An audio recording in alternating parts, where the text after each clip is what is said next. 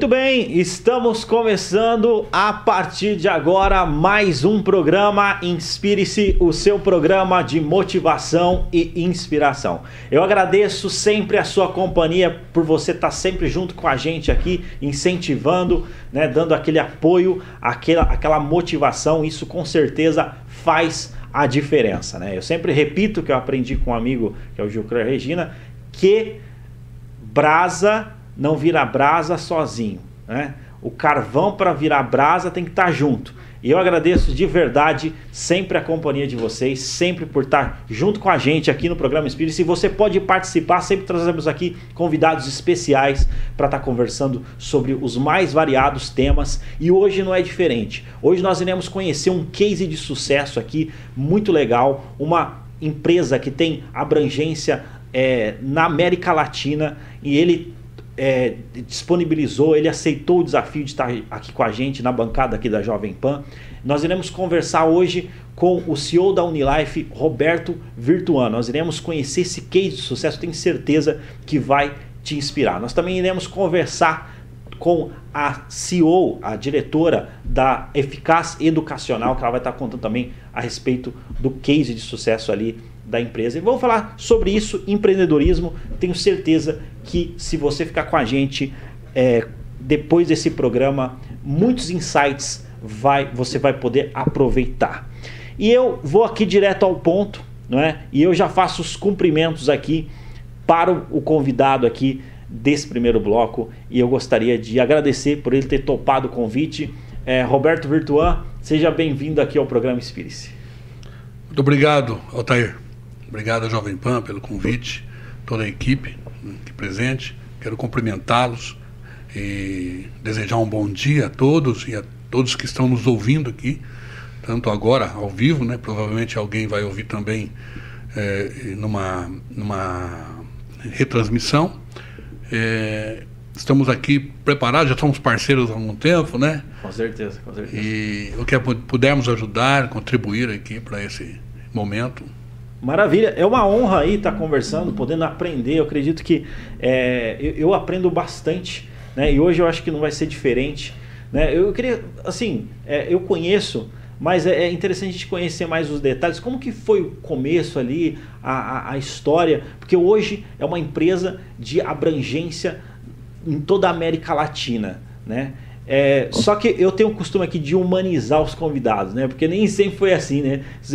Contar os perrengues aí, os desafios para nossa audiência aí. Como que, que foi aí o, o, a trajetória, Roberto? É, tem que resumir, né? É uma longa história, né? longa história. Porque os perrengues são aqueles que tomam mais tempo, né? São uhum. histórias. Mas a verdade, bom, antes eu quero mandar um abraço lá para a equipe da Unilife, né? os colaboradores, da equipe de administração, aqueles que nos ouvem, inclusive fora de Maringá, né? Que mandar, foi enviado esse, esse seu anúncio aí para fora. Então, pela internet, provavelmente, tem nossos parceiros no Brasil ouvindo. Quero mandar um abraço ao pessoal da Rotesma, que está nos ouvindo, o Júnior, é um pessoal que está nos ajudando na, na, construção da nova sede da empresa e falou, nós estamos ouvindo aqui e tal, toda a equipe, que queremos que eles ouçam a tua história. Então, um abraço a todos eles e aqueles nossos amigos que sempre nos apoiam. A história é, da Unilife ela é uma história é, muito. É, assim, como é que eu posso explicar para você? Não é nem explicar. Todos nós temos uma história. Você tem a tua história e com certeza vai emocionar muita gente, né? Então eu tenho que tomar cuidado quando eu conto essas histórias para também não entrar no, na emoção aqui. É, Deus é um, uma pessoa eu, especial, né? É um criador e não, não há como eu começar qualquer coisa sem, primeiramente, é, falar nessa pessoa especial. Né? Foi Deus que nos colocou aqui e, é, graças a Ele, né, nós estamos é, caminhando. Se há algum sucesso nisso, isso é dele, não é nosso. Uhum. Até porque Deus é o patrão uhum. e eu sou o servo. Uhum. Bom, nós começamos logo cedo, eu tinha em torno de oito anos. Uhum. E meu pai era, era um barbeiro, né? ainda é, né? Uhum. aposentado, mas ainda faz o trabalho. e ele comprou uma caixa de engraxate para mim. Uhum. E eu comecei ali a minha vida, né? Com oito anos, meus irmãos ajudavam, a, com a minha mãe iam às vezes para a roça, né? Ajudar, trabalhavam ali boia fria para contribuir com a com a condição ali de sustento do meu pai uhum. no começo da vida deles. E ali eu comecei a ter uma visão. Então, mesmo engraxando um sapato, eu ficava olhando quantos pés tinham. Não tinham tantos tênis como, como se tem hoje, né? Uhum. Os homens andavam mais social, né? De traje social ao viajar. Eu ficava perto ali da rodoviária, pelo menos de um bar onde parecia uma rodoviária, o ônibus parava ali e ali eu ficava oferecendo meu serviço. Olhava os pés e olhava a possibilidade de ter vários engraxates comigo fazendo esse trabalho. Então eu já tinha uma visão ali de que era possível, né, montar ali um empreendedor, é, né? alguma coisa que pudesse nos ajudar nesse sentido. E ah. crescemos ali, depois fomos trabalhar em prefeitura, né? Aos 16 anos eu montei meu primeiro negócio, foi uma lanchonete.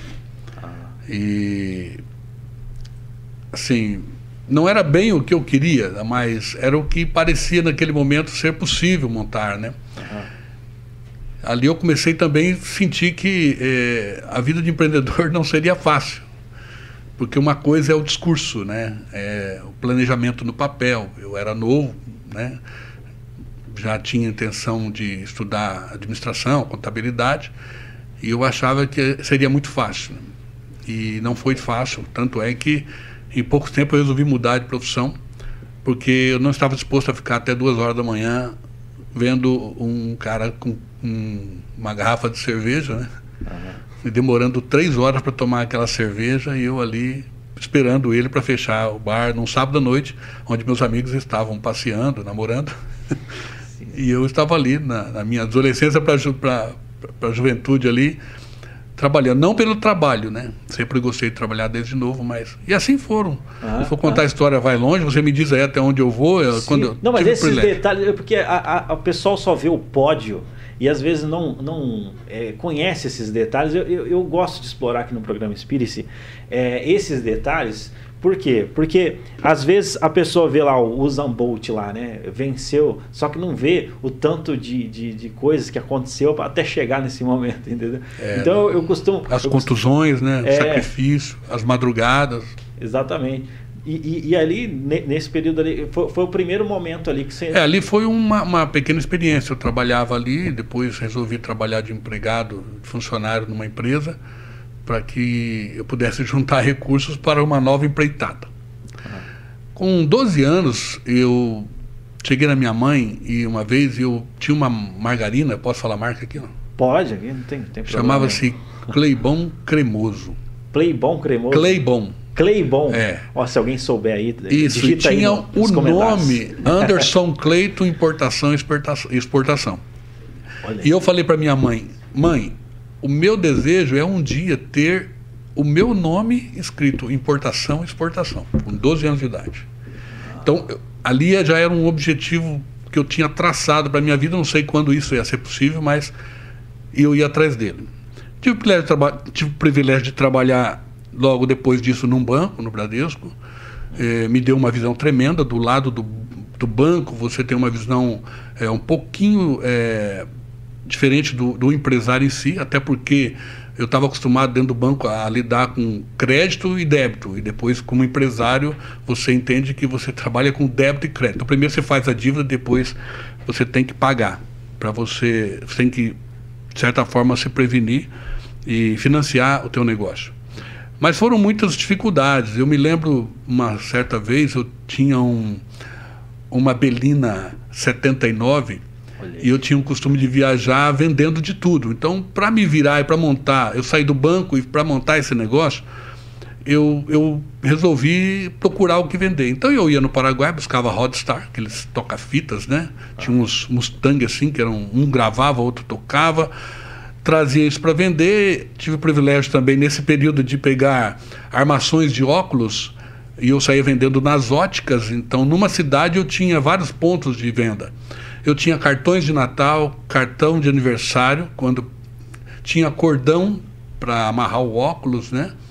vendia mochila, vendia pasta executivo. Então, eu, numa cidade pequena que fosse, eu tinha vários pontos de venda, desde o posto de gasolina, com a loja de conveniência, até a farmácia. Eu tinha produto para vender. Então, às vezes, na dificuldade, não tinha vendido nada, a gente chegava numa loja dessa e falava assim: olha, você quer comprar armação de óculos? Hoje não mas pelo menos para mim almoçar, você compra uns cordões de óculos. Então eu fazia aqueles 50 cordõezinhos assim, e o cara olhava para minha cara né, e falava assim: tá bom, vou te pagar o almoço. E a vida assim. E nessa, numa dessas eu estava indo para Curitiba e meu carro é, bateu o motor. É, eu vi uma batida e assim, começou a parar. A Belina? E, é, a Belina. E nessa vida de moleque eu aprendi de tudo, né? Então eu trabalhei até em oficina de mecânico. Né? Ah. E quando bateu o motor, meu, meu coração disparou, porque eu estava indo para Curitiba e eu só tinha o dinheiro da gasolina para chegar lá e voltar. Não, não tinha nem o dinheiro do pedágio, tinha que receber em algum lugar para pagar esse pedágio. E ali, depois de Curitiba, tem uma cervejaria grande agora ali, eu resolvi falar assim, eu vou ter que pensar o que fazer, desci o carro por um contorno, ainda o motor ainda funcionava, eu fiz o contorno e voltei, vi uma borracharia, parei na borracharia e perguntei para o sujeito, falei, quantos você vai me cobrar para levar meu carro, guinchar meu carro? Né? E ele falou, mil reais. Mil eu falei, mas meu carro vale mil e quinhentos, mil e seiscentos para trazer para Maringá. Eu pensei, eu preciso me virar aqui. Eu olhei para a cara do, do borracheiro, ele olhou para mim e falou assim, o que, que você está pensando em fazer? Eu falei assim, eu vou arrumar esse carro aqui. E mil reais na época era muito dinheiro. Muito dinheiro. Nossa. É, 20 anos atrás. Ah. Então eu, eu ali resolvi então emprestar dele, fazer uma, uma chave, é, uma meia L, uma 12 e outras chaves que ele tipo, pudesse me ajudar ali. Levantei o carro, me ajudaram e eles ficaram olhando aquele moleque trabalhando ali, né? O que eu pedi, eles me ajudavam. E ali eu abri aquele motor, me lembro até que para mim chegar em Ponta Grossa de volta, o sujeito me cobrou, eu, eu pagaria ali dois litros de gasolina, que dava dois, três reais, ele me cobrou 30 reais, eu não tinha outro jeito, tive que pagar para ele, me explorou ali. E eu comprei, me lembro, duas lixas 600, essas lixas ferro. Comprei 4 litros de óleo de motor. Com, procurei uma. Um, eu, eu, ao abrir o motor, eu, eu peguei assim, vi que o pistão em si, os anéis estavam bons. De braço, eu abri o motor de baixo para cima.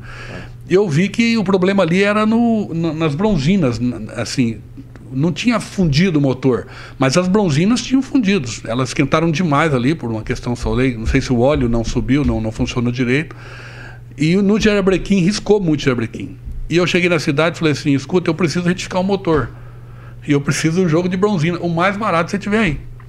Ele falou assim: o que eu tenho aqui é um jogo de bronzinas argentina, custa 16 reais. Eu paguei 16 reais, eu paguei 5 reais nas lixas e paguei acho que 12 reais nesses litros de óleo. Eu gastei quase o mesmo tanto do frete do, do sujeito em, em, peças. E voltei para lá. cortei as. É, é, lavei o, aquela parte de baixo do motor, cortei é, uma tira, várias tiras de lixa, envolvi no diabrequim. Quem é mecânico sabe o que eu estou falando.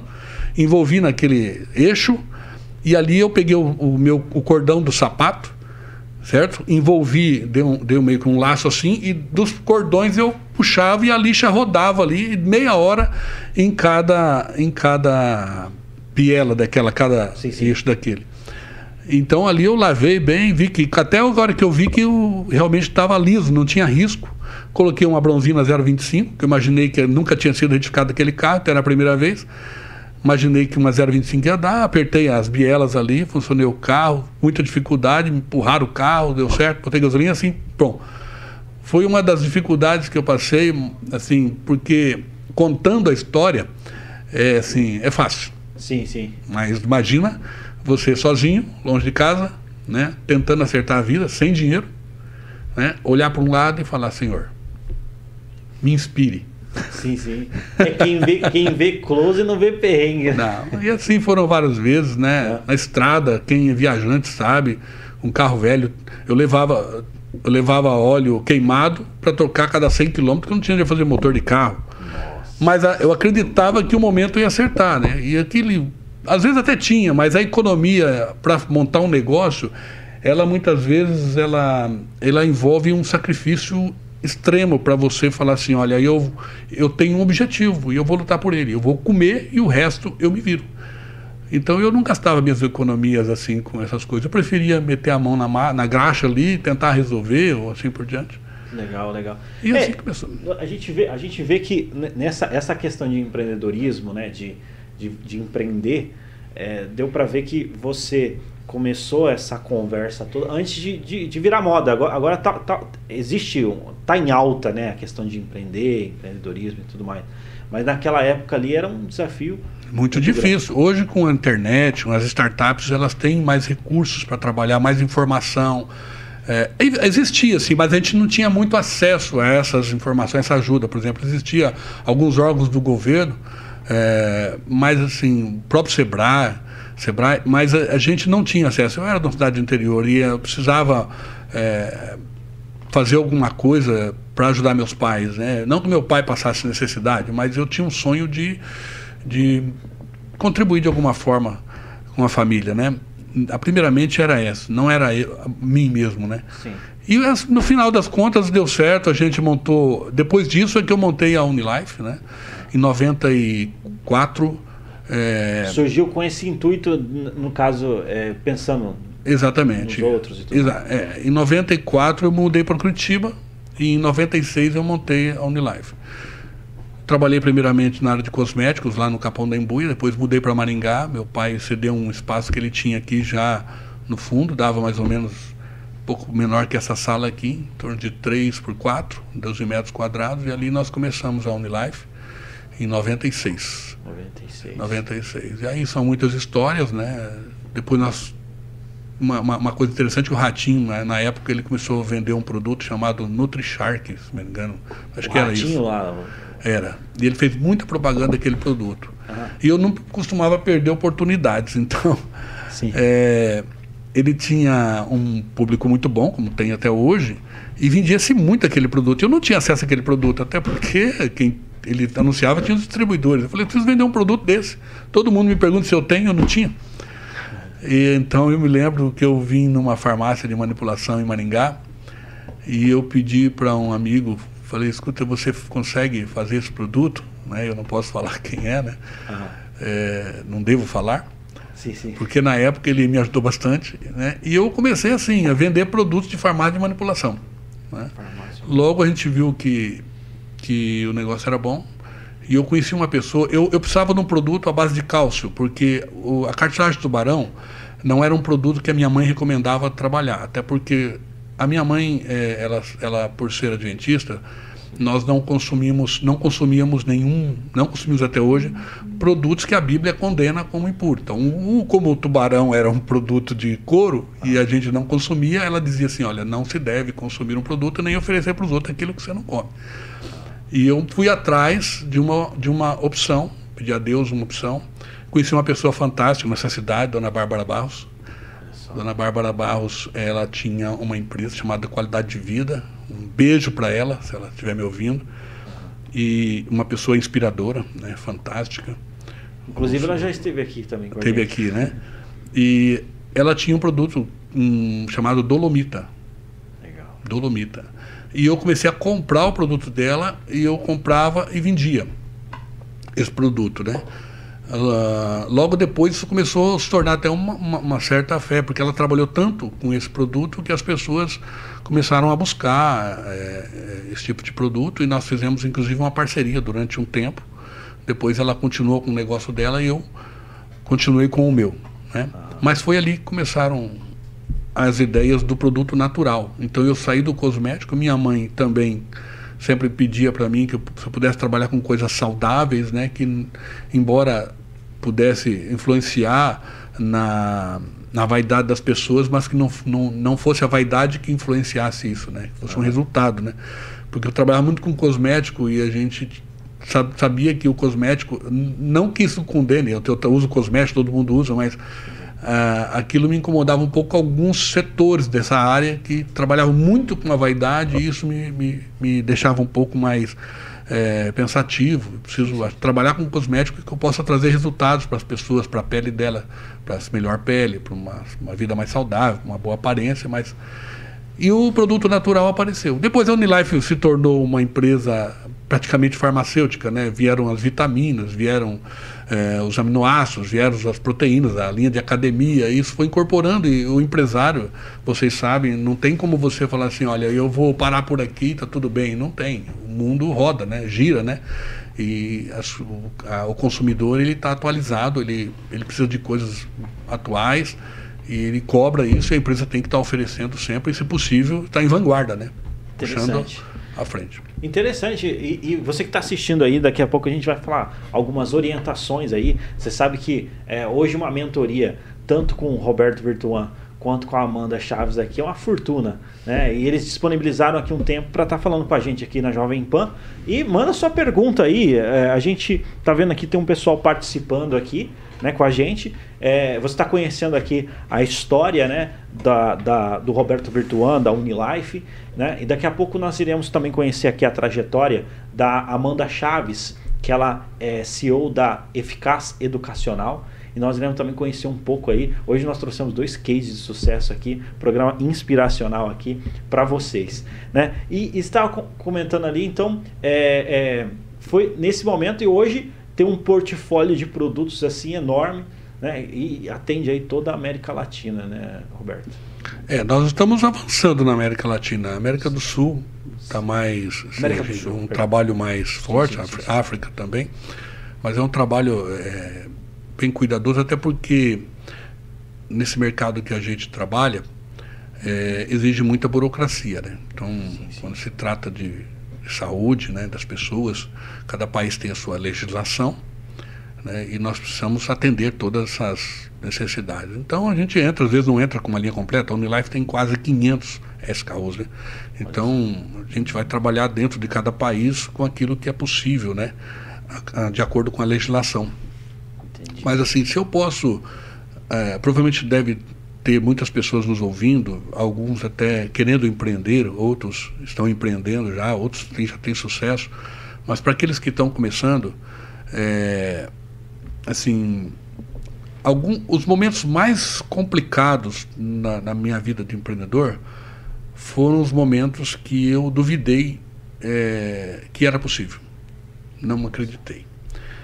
Assim, claro, eu tenho uma relação com Deus é, eu busco dele o, o, a força, né? Porque a mente da gente, ela é. Como é que eu posso falar assim? A mente, ela te pode te trair, Sim. mas Deus não te trai. E ele te responde desde que você foque naquilo que você quer, acredite, né? E Sim. busque fazer não somente para você, não somente pelo teu sucesso, né?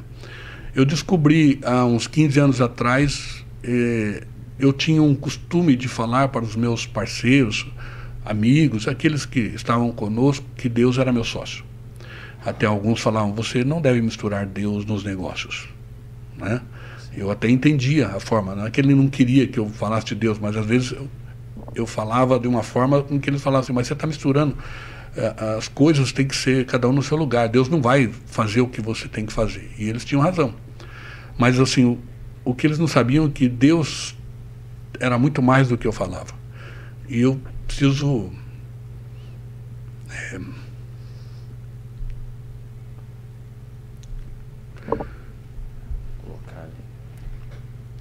eu preciso é, confessar que,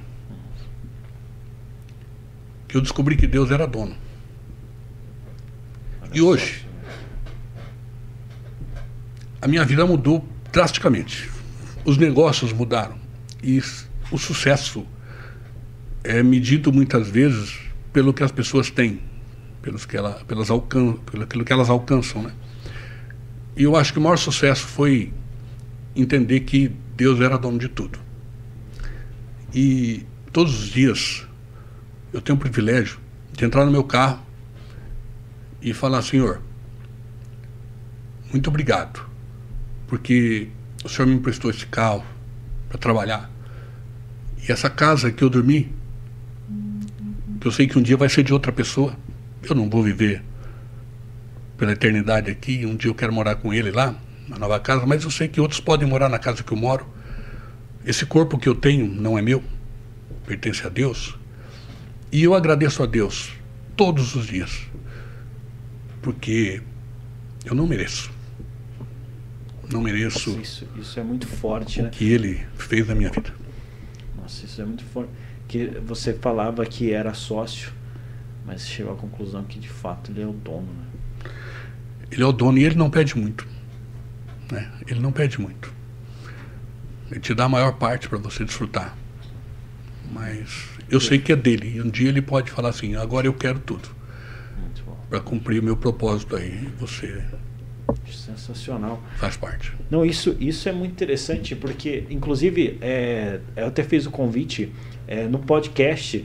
A gente é, já ali a gente tem uma hora e meia e você também topou o desafio para estar tá participando lá do podcast está em alta e vamos explorar essa, essa, essa questão né, de empreendedorismo e fé e negócios e tudo mais né? qual que é a relação como que nós podemos harmonizar isso eu acredito que vai ser um bate-papo muito legal. Vai ser dia 20 aqui na Jovem Pan. Então fica é, registrado o convite para você que está nos assistindo aqui através dos nossos canais, seja na Rede TV, seja na Jovem Pan, seja na Panflix. Então, dia 20, nós teremos aqui o Roberto Virtual vai estar falando sobre essa relação aí. Vai ser um bate-papo muito da hora, muito legal aí. E a, a, a, gente trouxe dois cases de sucesso. Daqui a pouco a gente vai trabalhar é, é essa questão de empreendedorismo né, orientações aqui. E nós também estamos na bancada aqui com a Amanda Chaves. Amanda, seja bem-vinda aqui ao programa Inspire-se. Bom dia, é um prazer estar aqui com vocês. Uma alegria, né? Uhum. Poder compartilhar um pouquinho da minha trajetória. E, Roberto, inspirador mesmo. E eu posso dizer, por experiência própria, que nós somos apenas mordomos. Nós estamos aqui apenas como um canal de Deus para fazer aquilo que ele delegou. E por que a gente? Porque a gente disse: Eis-me aqui. Nós decidimos multiplicar os dons que Deus nos abençoou. Maravilha, não, show de bola. Você está vendo aí o bate-papo hoje inspiracional. Né? Vamos conhecer aqui, é, é CEO da Eficaz Educacional, 73 polos aí no Brasil. E é que nem eu estava conversando com, com o Roberto, né? O pessoal vê pódio, vê é, conquista, mas como que foi o começo? Como que foi? Conta um pouco da, da história aí da, Eficácia. Ah, vamos lá. Eu comecei um projeto, eu estava no último ano de administração, eu tinha que fazer um plano de negócios. E qual que era a minha relação mais próxima é, de uma empresa, né? Eu queria passar num concurso público de qualquer forma, e só que eu não tinha dinheiro para pagar o cursinho. Então eu troquei a minha bolsa e à tarde eu trabalhava no cursinho. Então de manhã eu fazia faculdade, à tarde eu trabalhava na, na recepção desse cursinho e à noite eu fazia as aulas de preparação. E nessa época eu tinha uma filha, tem, né, eu tinha uma filha de um ano e dois meses, recém-casado, uma loucura. Era 18, 20 horas por dia, né, tenso. Tenso sim. Não, passei no concurso por um pontinho ah. necessário e veio é, o momento de fazer esse plano de negócio. Então, o que eu tinha de mais próximo de uma empresa. Fiz o plano de negócios, e engavetei, apresentei, terminei a disciplina, engavetei. Depois de uns meses, fiquei sabendo que tinha uma escola aqui no centro que terceirizava a sala de aula no Centro Educacional Maringá, na época. Cursos 100. E, e a escola que eu trabalhei fechou. Naquela época que eu fiquei lá, a proprietária chegou a viajar, deixou a escola na minha mão, eu comecei a entender toda a operação, como que contratava e como que pagava. E em cima disso eu chamei meu esposo e disse, olha esse plano de negócio, é interessante. E dali veio a ideia de começar o negócio. A gente não tinha nada, né? Não tinha nada, nada, nada. Nessa época o meu esposo saiu da empresa, ele recebeu um, um acerto lá, nós pagamos algumas contas e sobraram 500 reais. Então há 20 anos nós começamos essa história com 500 reais. 500 reais? Aham. Uhum. Olha só, e, e, é, e, esse ramo educacional, vocês sempre. É, nós começamos com preparação para concurso público. Preparação para concurso público. E, e, é muito bom você ver que aquilo que você se empenha em fazer e empreender é, transforma vidas, né? Então, é, a educação transforma vidas. Uhum. Transforma a história das pessoas, das pessoas que estão à volta delas. Então, é o que nós nos apaixonamos. Começamos ali, demos os primeiros passos. Com quinhentão. Com quinhentão. Incrível, né? nem eu acredito, mas Deus e seus planos, né? Sim, sim, com certeza. Começamos ali com então, então a gente panfletava, era a gente era. Sabe quando você vê aqueles posts que é a pessoa limpando, é, atendendo, fazendo tudo? É, éramos nós dois. Então, sábado domingo a gente panfletava, de segunda a sexta a gente atendia aluno, fazia horário, contratava professor, uma loucura. E isso foi em 2002, né? 2002. Depois, 2003 nós decidimos, 2004 saímos de lá, começamos a trabalhar com pós-graduação. Só que nós tivemos uma grande crise no Brasil, acho que foi em 2006, uhum. que, meu Deus, passamos uma dificuldade tremenda. E eu falo que nesse ano foi quando nós fomos realmente provados, porque é aquilo que você trouxe, né? A, a primeira, se a gente olhar a circunstância, a gente desiste. Mas a gente tem que olhar qual é a promessa, né? Qual é o nosso objetivo e focar nele e buscar alternativas para resolver aquilo. E eu falo que as estratégias elas aparecem, né? Elas vêm. E nesse meio tempo nós lutamos ali um ano, conseguimos superar 2006 e dali para frente foi só crescimento. Em 2008, o proprietário dessa escola, eu, eu gosto de falar o nome dele, que é o Pedro Simoneto, ele que deu a primeira oportunidade. E, e depois ele veio chamar, nos chamou para conversar, para fazer a venda dessa escola. Falei, seu Pedro, você conhece minha história, né? Não tenho condições. Mas ele falou, não, vamos fazer parcelado. Foi negócio de pai para filha mesmo, né? Olha. E aí assumimos a escola técnica em 2008. Escola Técnica Eficaz. Isso. Hoje é, é Centro Educacional Eficaz. Centro Educacional Eficaz. Isso. Uhum. Em 2009 decidimos ir para graduação. Em 2010 nos transformamos em faculdade. Que legal. E não acaba por aí, né? A gente tem que estar tá sempre buscando, né? É, onde que eu posso fazer mais. Sim. E o mercado ele pede isso. E ano passado nós adquirimos um colégio. Então, desde o ano passado nós estamos atuando desde a educação infantil até pós-graduação, né? Transformando vidas por meio da educação. Que legal. O, você colocou aí, né, que é interessante isso, né? Porque, veja, é, trouxemos, é, estamos trazendo esses cases de sucesso e a gente vê o pódio, vê ali o crescimento, etc. Mas o pessoal não sabe do começo. E é interessante destacar no começo, né? Uhum. Que nem tanto o Roberto estava falando ali da, da Belina, né? Do, dessa situação. Quando você estava falando ali dos 500 reais, você estava com 500 ali, falando, vamos começar um, um, um, negócio aqui, né? E, e, assim, além disso aí, teve mais, mais desafios? Nossa, teve muitos. É, a gente não tinha Belina, a gente tinha uma bicicleta. Bicicleta. e eu tinha que carregar minha filha na cadeirinha, porque tinha dias que eu não tinha dinheiro para comprar o passe do ônibus. Nossa, então eu colocava ela na cadeirinha, deixava ela na creche, ia, né? Tinha dias que a gente não almoçava. Então nós passamos por tudo isso, né? De não ter... Às vezes eu tava com a minha filha, depois de uns 3, 4 anos, ela queria um caldo de cana, que na época era um real. Eu Sim. não tinha. Então eu atravessava a rua com ela para ela não ver o caldo de cana, para ela não me pedir, Nossa. porque dói, né? Isso dói no pai e numa mãe. Então passamos muitas dificuldades, mas as dificuldades elas podem ser encaradas como algo que vai barrar os nossos sonhos Sim. ou oportunidades para a gente crescer. Para crescimento. Então, todas as vezes eu e meu marido a gente olhava e falava assim: tem uma oportunidade aí, vamos superar. E nós fomos superando cada uma dessas etapas. Não é fácil, empreender não é fácil. É, eu escuto muito falar: ah, empreender no Brasil não é fácil. Eu acho que empreender não é fácil em lugar nenhum. No Brasil, nós temos um monte de, de lei que nos segura, né? que, que nos faz é, nos privar, às vezes, de alguns crescimentos mais rápidos. Mas isso também faz com que a gente saia da zona de conforto, aprenda um pouco mais, busque mais conhecimento. E eu amo empreender, eu falo que desde pequena eu empreendo sem nem saber. Eu sempre gosto de olhar aquela situação e falar onde que eu posso é, melhorar, sim, sim, como que eu posso transformar isso em algo melhor. E, e, é isso que me motiva todos os dias. Eu sou uma pessoa bem inquieta, viu? Bem inquieta. Bem né? inquieta. Um dia eu falei assim, Deus do céu, eu achava que eu era é, é, Hiperativa que fala? Não, eu não era uma pessoa agradecida, sabe? Agradecida. Porque eu estava sempre buscando algo mais. Sim, sim. E um dia eu ouvi uma palavra que falava assim, que a gente tem que ser grato sempre mas conformado nunca. Então eu me digo, eu digo assim, eu sou uma pessoa inconformada. Sim, sim. Uma vez eu ouvi uma frase que fala assim, quando a gente fala que está pronto, vamos dizer assim, não precisa de mais nada, está pronto para morrer, né? Fala, então, se for. É, é porque gente, Mas nem para morrer a gente está pronto. É, é verdade. Querendo ou não, é, a busca por crescimento, aprimoramento é contínua, né? E, e assim, eu acredito que muita gente que está nos assistindo, é, às vezes pode estar com um quinhentão no bolso, ou às vezes nem tá, ou às vezes está dirigindo uma belina lá. e, e, enfim, a pessoa ela quer empreender, quer começar a empreender. Eu, eu gostaria é, da ajuda de vocês.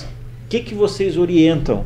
Né? A pessoa é, não é uma coisa é, é, fácil, né? mas pelo que a gente entende assim, é simples. Precisa de estudo. Eu queria, queria de algumas orientações aí. Que, qual de vocês gostaria de começar? Pode continuar. Pode continuar. Ah, o primeiro passo é saber que você não vai ter hora para nada, né? Ah. Não tem feriado, não tem, não feriado. tem noite, tem preocupação, você vai conseguir honrar os compromissos. Mas se é um sonho e você colocou, eu, eu vou falar porque a minha Sim, vida também, certeza. eu compartilho, eu coloco no altar de Deus, Deus confirmou que é para você fazer, vai lá e faz, porque ele tem grandes planos, né? Uhum. Mas tudo que a gente vai fazer, mesmo com a permissão de Deus, nós temos que ter planejamento. Se você não planejar, se você não for uma pessoa que estruture isso, né, dentro de um planejamento é, a médio, curto, médio e longo prazo, nem adianta começar. Né? Você tem que ter um planejamento. Eu falo que provavelmente tudo que tem acontecido, é, Deus abençoa, mas se a gente não tivesse um plano de como iniciar o negócio, qual seria o investimento, por onde nós começaríamos, a gente se perde no meio do caminho. Porque quem empreende sonha muito, a gente sonha muito. Mas tem que olhar assim, isso está de acordo com a missão do meu negócio? Isso está de acordo com o planejamento que eu fiz? Se não estiver, eu vou ter que fazer um novo planejamento e ver se eu consigo atender esse novo projeto. O propósito, né? O propósito, né? exato. Legal, legal. Então, assim, empreender não é só pegar e ir fazendo. Sim. Você tem que ter um planejamento, você tem que ter constância, nem sempre vai dar certo. Não é todo dia que você acorda motivado, o pessoal, ah, você é muito motivado. Não, cara, tem dia que eu acordo e não quero, não quero. Mas eu tenho lá os meus compromissos do dia. Olho minha agenda e falo, vou, vender, vou vencer esses compromissos hoje, motivado ou não. Uhum. E você faz Tem as metas ali, né? As metas, tem que ter meta. Pega Colocar. o seu objetivo grande, transforma em pequenas metas e vá alcançando dia a dia. Quando você menos perceber, tu já alcançou o seu objetivo maior. Da hora, da hora demais. Concorda, Roberto? Com certeza, isso mesmo. Né? Até, é claro que muitas vezes você tem muitas pessoas ouvindo cada um com ideias diferentes, idades diferentes, né? Sim, sim. É, princípios diferentes, costumes, educação diferente. Assim, então não dá para você dar o, o, mesmo remédio para todos. Né? Então o que eu digo é o seguinte: se você tem intenção de empreender, você tem que fazer um diagnóstico, né? fazer uma pesquisa. É, vamos dar um exemplo aqui. Né? Um jovem que acabou de sair da faculdade, né?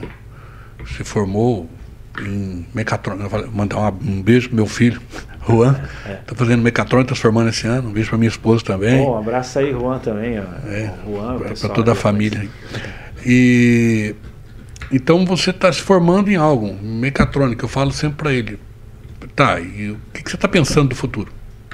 Mas muitas vezes a pessoa não estudou, ele é novo, ele não tem um recurso, ou não teve ainda privilégio, não, deu, não chegou o tempo dele se formar num curso técnico. Eu comecei muito cedo, então tem muitos jovens, juvenis, que já estão pensando em começar. E não tem nada de errado nisso. Mas se ele puder fazer um planejamento, como ela acabou de falar aqui, né?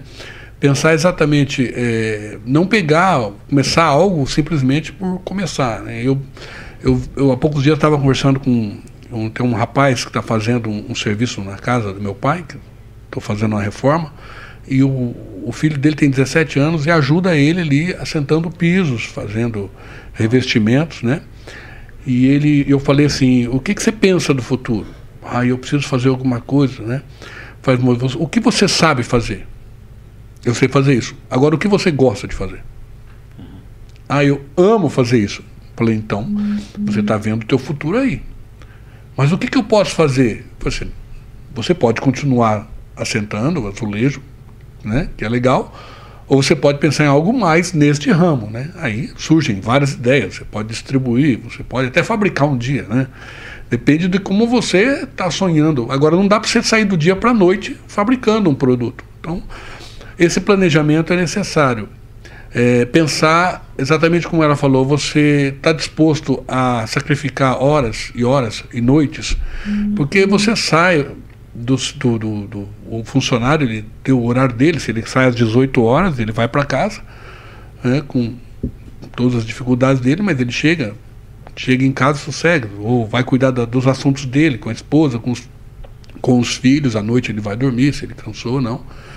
Mas patrão não tem esse negócio. Não tem, não tem hora e muitas vezes não tem minuto. E não tem nem sono. Né? Sim, sim, às é. vezes o, o, sono não vem porque você tem compromissos. Amanhã tem a folha de pagamento para pagar e você precisa se virar, porque o banco vai te cobrar, mesmo que ele te empreste dinheiro, em algum momento você tem que saldar essa dívida, né? Você tem as contas para pagar, você tem que fazer investimento.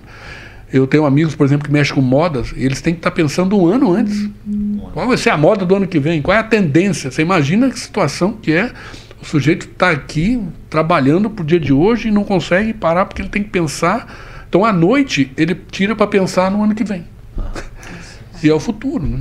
Então, é, e, o pessoal, e o pessoal acaba vendo né, é, os resultados e acaba achando que é só, só, só tem glamour, mas na verdade é, é, não tem só glamour. Não, não tem. Eu acho que assim, glamour é muito pouco mesmo para quem já se realizou, tá lá, essa, essa ideia de que o sujeito é tá rico, que ele só vive. Não, é o contrário. Eu acho que quanto mais você tem, você tem mais compromisso, você tem é, mais obrigações. E assim, eu estava falando aqui agora há pouco, né? Em off aqui com vocês aqui, como é perigoso você estar tá numa escada alta, né? Quer dizer, enquanto você está subindo a escada, segurando na lateral, mas quando chega na ponta, Geralmente você chega numa escada, pega uma escada de madeira e você sobe o último degrau. Até você chegar no terceiro degrau anterior, você ainda tem onde pegar na lateral. Mas quando você chega na escada, no alto da escada, uma escada de madeira, ela não tem mais aquela lateral dela. É o último degrau. Ali você tem que se equilibrar. Você entendeu? Então quem está nesse ponto, ele está com sérios riscos. O vento é maior, o perigo é maior, a, a, a escada balança muito mais certo? Então, quer dizer, não é fácil para quem está lá no alto também. É difícil. O complicado. vento sopra mais forte lá. É. Assim, se eu puder terminar assim, eu, eu não, a questão de, de, você empreender, essa questão da pesquisa do, do, mercado é importante. Por exemplo, você vai abrir uma lanchonete, que nem Sim. eu abri. Onde eu abri uma lanchonete, tinha um monte.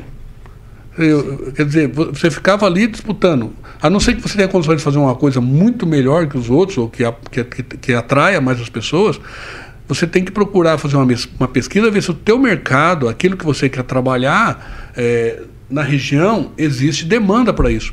Porque você criar demanda de algo, você vai gastar muito fazendo propaganda. Agora, se você vai num lugar onde um nicho onde está há uma necessidade naquele mercado, então procure um, um, algo que naquela região na, onde você quer empreender, procure algo que está faltando. Você vê que as pessoas estão buscando fora da cidade, estão indo longe buscar e você poderia começar a trazer isso de fora. Não necessariamente investir muito dinheiro, mas vai trazendo aos poucos. Hoje você tem o privilégio de montar seu negócio dentro da sua casa. Né? Você pega a tua sala, bota uma prateleira lá e abre uma MEI. Antigamente era tão complicado, isso não muito longe, quatro, cinco anos atrás, depois que os governos veio, facilitou um pouco, mas você demorava, demorava aí 30, 40 dias para poder conseguir um CNPJ. Né? E hoje, em três dias, você consegue. Então, quem quer trabalhar hoje, sempre foi assim, né? mas quem quer trabalhar, está disposto, né? tem mais. É, como é que eu posso dizer assim? Mais acesso? Tem, é, Ou... além da informação que você tem, né? você pode é, se legalizar se legalizar de certa forma com menos custo. Né? Além da, disso, do simples que já veio há, há, há 10, 20 anos atrás, que facilitou, 10, 15 anos atrás, o simples, onde você paga uma taxinha por mês, a MEI veio para resolver o problema. Quer dizer, você abre na sua casa o negócio. Começou a dar certo, aí você vai ampliando. Não adianta querer abrir um negócio grande se você não tem demanda para aquilo. Você tem que criar demanda, é mais difícil. É, empreender a gente tem que olhar assim, não é para mim, você vai empreender para resolver o problema, a dor de alguém. De alguém, de, alguém, de um, de um é. grupo, né, de, uma, de uma comunidade. Com Não certeza. Adianta, é, eu falo que empreender é uma missão. É uma missão. É, todos os dias você vai ter que dizer não para algo que você gostaria de fazer. Uhum. E às vezes você vai ter que falar sim ou fazer algo que você não gostaria de fazer. Então, tem semanas que eu falo assim: Deus me ajude a passar por essa situação que eu não gostaria de enfrentar mas está dentro do meu escopo de trabalho, né? Sim, então, é, lidar com pessoas todos os dias, lidar com situações, com planos que muitas vezes não acontecem do jeito que você projetou. E aí você tem que olhar aquilo lá e transformar em outro plano, seguir um outro caminho para fazer dar certo. São famílias que, que dependem da gente, né? Que a gente pensa lá, não é uma folha de pagamento somente, né? É o pão que vai para casa dessas Sim. famílias. Então, é uma missão. É, é, é a responsabilidade. Tem que estar preparado para os encalços, né? Os momentos difíceis, né? Eu, eu, eu, montei três empresas antes dessa, três. mas eu nunca desanimei. Né? Então, as dificuldades elas vêm, às vezes você tem momentos que você tem que recolher mesmo, né? como uma guerra, né? Você vai para uma batalha, você tem o teu grupo ali e tal, e o comandante tem, tem hora que fala assim, peraí, vamos voltar, vamos repensar com a estratégia de novo, né? Para a gente atacar. Então, você tem que saber a hora de recolher, né? Não desanimar, não perder todos os recursos insistindo num negócio que você está vendo que não vai dar certo ou perder todos os soldados numa guerra que você está perdendo. Volta, né? Recua para avançar. Recua e faz um, tenta numa outra estratégia, né? Pede ajuda. Muitas vezes um exército precisava de fazer parcerias, alianças. E às vezes você precisa, como empreendedor, fazer alianças, certo? Sim. Mesmo com, às, vezes até com bancos, né? Ah. Para poder. E, e aí você tem que também estudar, né? Eu acredito assim é, as pessoas às vezes acham que vão resolver pensando, ó, eu penso isso, eu vou fazer dessa forma, mas você hoje tem tanto recurso, eu falo para os meus funcionários, às vezes meus parceiros, assim, chega à noite, você quer aprender, pega o YouTube, ah, mas tem que pagar curso. Eu falo, no YouTube é de graça, estou cansado de ver gente falar coisas fantásticas no YouTube, né? Sobre Inclusive venda, esse conteúdo né? tá indo pro YouTube. Você ouve programas desse naipe aqui do Espírito, aqui na, na, na Jovem Pan, então, você tem recursos hoje com informação muito mais fácil do que 20, 30 anos atrás, onde você tinha que simplesmente escutar o rádio, ler um livro, né? ou ver uma televisão. Né? nem sempre tinha todo esse, esse acesso facilitado a hora que você precisava. Né? Hoje não. Se a hora que você quiser, você entra no YouTube, eu vou ouvir tal hora esse curso, vou estudar isso. Paga um curso também de empreendedorismo, de, Sim, no, no ramo que você quer, estuda o ramo, é, a, a, gente tem acesso. Esse é um diferencial que não tinha há 20 anos atrás. Informação. Informação. Hoje, hoje quem quer saber como faz algo está lá disponível. O que falta, às vezes, é atitude. É. é a atitude de fazer. É, como que, às vezes, você vê as pessoas querendo resultados diferentes, mas elas continuam fazendo a mesma coisa. Ah. Dá lá horário, vai embora, vai pra televisão, vai assistir programas que não somam, que não contribuem para o sonho dela, e ela continua sonhando falo que brasileiro sonha demais, né? Faz pouco. Então, assim, para de sonhar, pega esse sonho, transforma ali num, num, num plano de ação e tira do, tira do, do é da cabeça, transforma ali num plano e, e vai embora.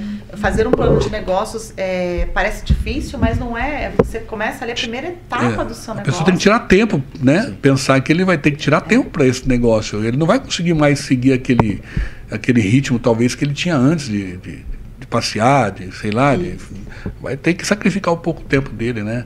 Você vê tantas startups hoje, né, aparecendo, né, tantos jovens, juvenis, né, crianças montando negócios, né? Eu acho uma coisa maravilhosa isso. Eu, eu olho a cabeça de nada e falo assim, puxa vida, que, que aproveitamento, né? Estão aproveitando a informação, né? Então, acesso à informação hoje é muito bom. Estão aproveitando. Né? E eu vou falar pra você, o assunto tá muito da hora. Eu vou falar pra você, eu tô muito inspirado aqui, de verdade mesmo. Eu tô bem motivado. É, é sempre uma honra mesmo conversar sobre isso. E ainda mais com convidados especiais. E, o pessoal tá participando. Né? Aqui tá, tem uma pergunta aqui que eu gostaria de fazer aqui. Né? Tá perguntando aqui pro Roberto. Ó. Roberto, você vê que as pessoas que buscam o empreendedorismo estão cada vez mais despreparadas e sem paciência para progredir no negócio até se tornar sustentável financeiramente? Eu pergunto para o Virtual e é, você. Isso não é novidade, tá? E isso aí, eu, no mesmo tempo que eu comecei, muitos da minha faixa na época de idade também tentaram. Alguns, por uma questão ou outra, não conseguiram, né? Dificuldade. É, mas assim, notei que alguns, com pouco tempo, eles já investiam é, erroneamente, né? equivocadamente. Né? Então, o sujeito ali com seis meses, um ano, acertou alguma coisa e ao invés dele pensar em, em dar a ração da galinha para que a galinha bote ovos e que os ovos virem pintainhos e esses pintainhos cresçam e depois é, e vão multiplicando e ele consuma somente aquele que realmente for possível ali, eles já começavam a gastar dinheiro em carros, em, em viagens, em outras coisas, tirando o recurso da empresa. Então, a, a, uma das questões maiores assim, taxas de insucesso em negócio é justamente isso: a pessoa não consegue conviver no mesmo nível que ela estava vindo.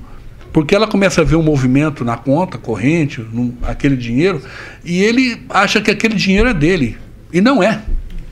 Sim, o sim. dinheiro, antes de ser seu, é do fornecedor. Certo? É do aluguel, é da Sanepar, o dinheiro é da Copel, Né? O dinheiro é do, do, das despesas do mercado, é da limpeza, é, é, é, é, da máquina que você tem que comprar. Esse é o dinheiro da empresa e não é teu dinheiro. O teu dinheiro é aquele um que depois de você administrar todo esse, esse, esse recurso, você vê que é possível né? Não há sobra, mas é possível do que aparentemente, entre aspas, sobrou ali, que você possa tirar um pouco desse recurso para o teu sustento e o restante é investimento. Investimento. Né? Então não tem esse eh, milagre em negócio, não tem. Pode acontecer algum aí. Na minha vida eu nunca vi. Eu sempre tive que lutar muito e, e pensar muito.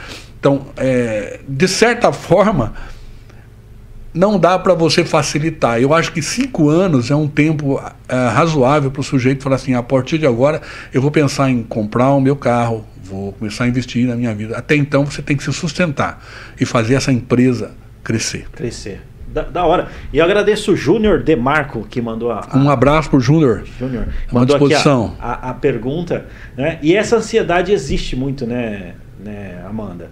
Nem colocou, né? A pessoa começa a empreender amanhã já quer ficar milionária, né?